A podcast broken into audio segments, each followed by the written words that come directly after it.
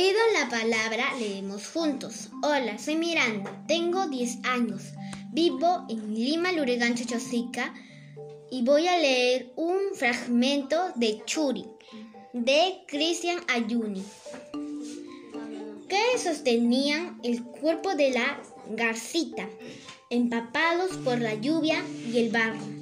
Todavía llena de tristeza, Yakumama preguntó, ¿Es esto lo que realmente decías, hijo mío?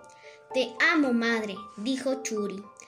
Pero aquí pertenezco con ella. Los dos se abrazaron y contemplaron a la guardiana.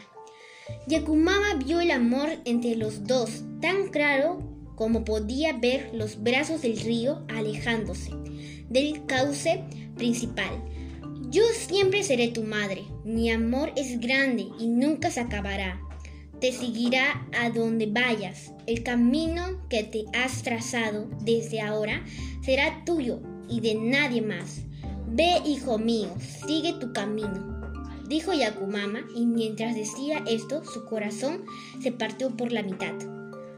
La serpiente que tenía un corazón tan grande sintió una pena inmensa y en su pena y su dolor lloró lágrimas rojas, como la sangre cuando las lágrimas de Yakumama cayeron de sus diez ojos, se convirtieron en pájaros. Gracias.